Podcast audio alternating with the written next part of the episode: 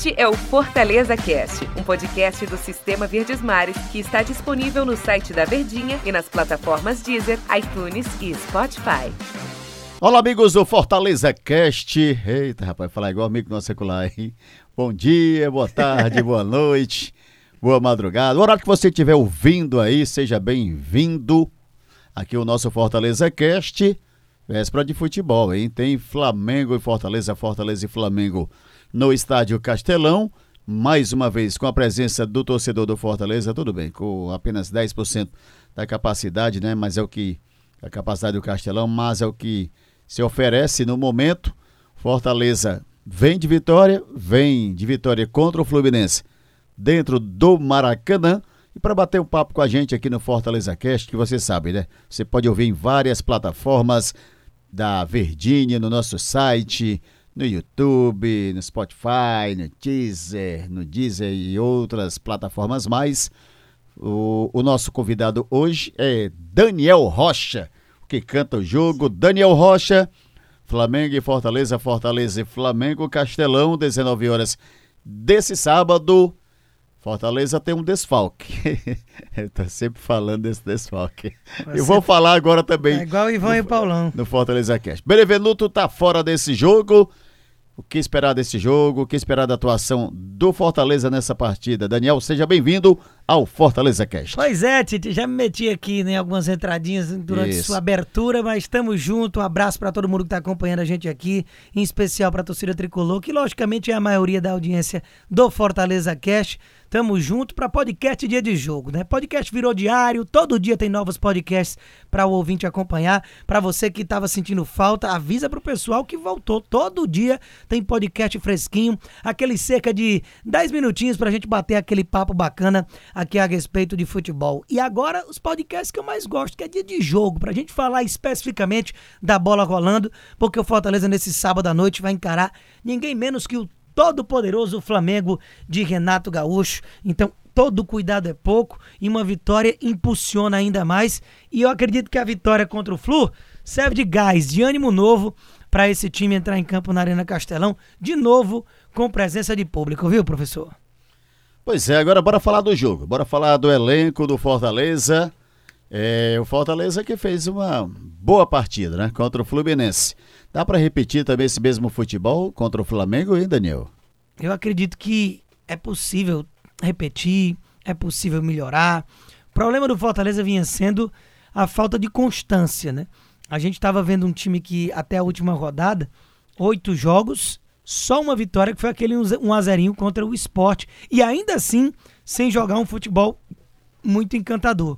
Você falou da ausência do Benevenuto, importantíssima, logicamente, principalmente como um zagueiro, como um cara ali que comanda aquela zaga como zagueiro central, mas também pelo fato da bola na rede. São quatro gols no campeonato. Isso para um jogador de zaga é um número altíssimo. Inclusive o próprio Benevenuto, né, Tite? Se tornou o maior artilheiro de zagueiro no Isso. Fortaleza é, num mesmo campeonato. Né? Isso. Nunca nenhum outro zagueiro do Fortaleza tinha feito quatro gols no mesmo campeonato. Só dois tinham feito. E aí o que, que acontece? Só dois tinham feito. Isso, né? Fernandão em 2003 Isso é verdade. e o Alan 2000, 2000 Ele empata, né? é, 2005, o Alan, né, que foi um rapaz? Alan que Isso. passou também pelo Ceará. Começou no Icasa, ao lado do Isso. Ronaldo Angelim. Exatamente. O Fernandão, então o Benevenuto ele se igualou a estes dois e se torna o zagueiro artilheiro numa temporada só. E ainda tem um bocado de rodada, né? Para ele tentar ultrapassar e se isolar nesse aspecto praticamente um turno inteiro pela frente. Então isso aí já é um- uma situação de que pro ataque, pro zagueiro tá fazendo essa ruma de gol, tem gente lá na frente que tá deixando de fazer. Só dizendo que ele superou, viu? Os outros tinham três, viu? Ah, então pronto, você não me induz ao erro não, viu? Desculpa aí. O programa Você ao vivo me é assim fez mesmo. errar, né, desse jeito, mas tudo bem. O recado tá passado. Ele é o maior artilheiro. Se não era sozinho, agora é individual e isolado. Mas enfim, o que a gente tá aqui falando é que esse número alto de gols do zagueiro, ele traz um contraponto de que o último atacante que fez gol, você lembra aí, torcedor? Igor Torres, né? Na vitória contra o Palmeiras, aquele gol, aquele jogaço, aquele 3 a 2 lá no Allianz Parque, que foi na 15ª rodada. A gente vai para 10 rodadas, dois meses é que um atacante, Wellington Paulista, David, Robson, Ângelo Henriques, Romarinho, não fazem gol no time do Fortaleza. Então, Na por A, outro né? lado, essa rapaziada tá devendo, né? No Campeonato Brasileiro. Isso. Que lá no- na Copa do Brasil desencantaram David e Ângelo Henriques, né? E o próprio Romarinho. Isso. Tudinho fizeram gol no- na ida e na volta contra o São Paulo. Verdade, viu, Daniel?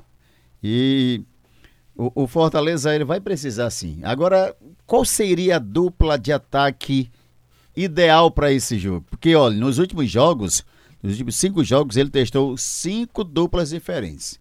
É um troca-troca medonho. Pois é, e a que se deve isso? Ele ainda não tem aquela dupla ideal de atacantes, ainda segue testando até chegar aquela dupla que ele che- vem a dizer, não, essa aqui é a dupla ideal. Porque lá na zaga ele já tem os três zagueiros. No meio ele já tem Ederson e Felipe. Nas alas ele já tem Pikachu e Lucas Crispim. Falta só a definição do ataque, Daniel.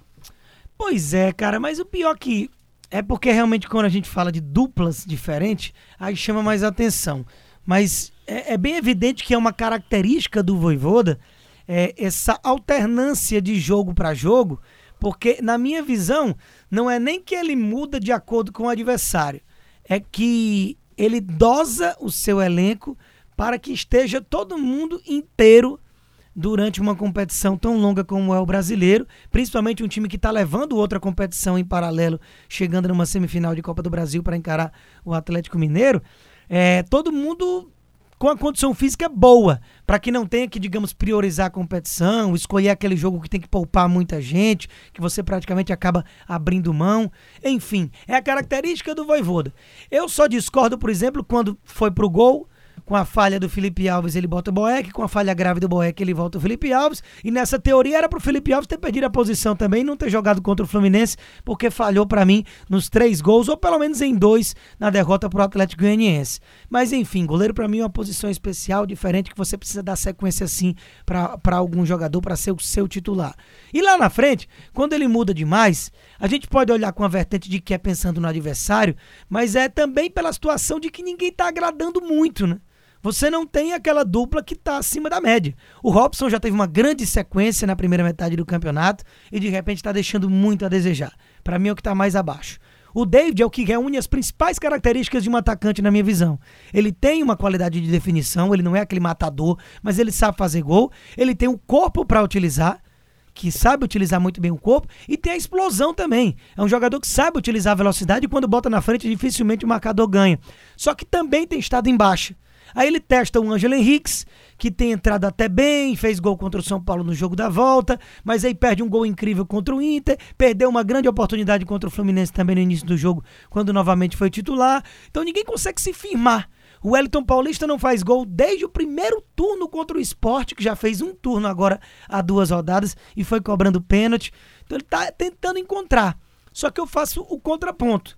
Para mim, essa falta de sequência dificulta com que o atacante tenha é, essa possibilidade de engrenar, de conseguir executar um mais alto nível. Então, tanto ele tenta encontrar o ideal, como esse troca-troca, na minha visão, não favorece que isso aconteça, professor. E pro jogo, o Fortaleza é, precisa vencer, né? Até para seguir nessa sequência boa de resultado contra o Fluminense. Mas se vir uma derrota, Daniel, e aí, contra o Flamengo? Não, não, a sequência não vai, não vai seguir. Pois né? é. Não teremos essa sequência. E aí? O complicado é exatamente isso, porque se você é, perde para o Flamengo, é a coisa mais normal do mundo. Do mundo. Ah, tudo bem, joga em casa, presença de público. Tomou de 3 a 0 do Atlético Goianiense nessa mesma circunstância. O mundo não se acabou e já voltou e se recuperou fora dela contra um adversário ainda mais difícil do que o Atlético Goianiense, que é o Fluminense. Mas o que acontece é que a sequência pede, né? É, um punch ali maior. Porque os jogos eles serão cada vez mais complicados. Vai se afunilando o campeonato, a tal da, da descida da montanha. Os times crescem de qualidade, de desempenho. Todo mundo quer mais, todo mundo dar um algo a mais, é, acaba rendendo de uma forma mais interessante. Então você precisa de uma sequência positiva. São nesse momento nove últimos jogos, Fortaleza ganhou dois, sete jogos que não venceu. Então você já emendar outra derrota é, é complicado no aspecto de campeonato, apesar da posição ser muito boa.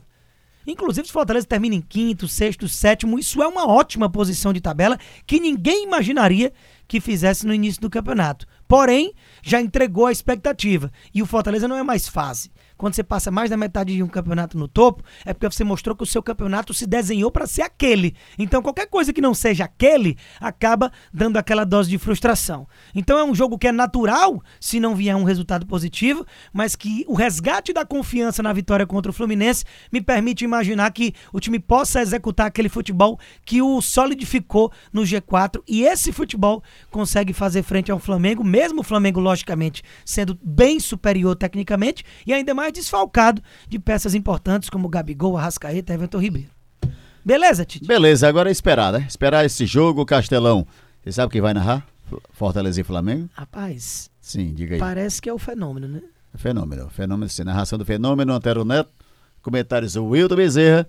E eu e também quem vai estar nessa. nas reportagens? Pai, parece que é o Luiz Eduardo. É, é o Tite. Valeu, Daniel. Valeu demais, hein? Tamo junto e até a próxima. Show de bola. Esse foi mais um Fortaleza Cast e aí você já sabe, né? Para ouvir o Fortaleza Cast, você tem várias plataformas, tá bom? E aí você agora é esperar, né? O outro Fortaleza Cast. Depois do jogo, Flamengo e Fortaleza, Fortaleza e Flamengo, para a gente repercutir o que aconteceu nessa partida. Valeu, galera. Aquele abraço, hein? Este é o Fortaleza Cast, um podcast do Sistema Verdes Mares que está disponível no site da Verdinha e nas plataformas Deezer, iTunes e Spotify.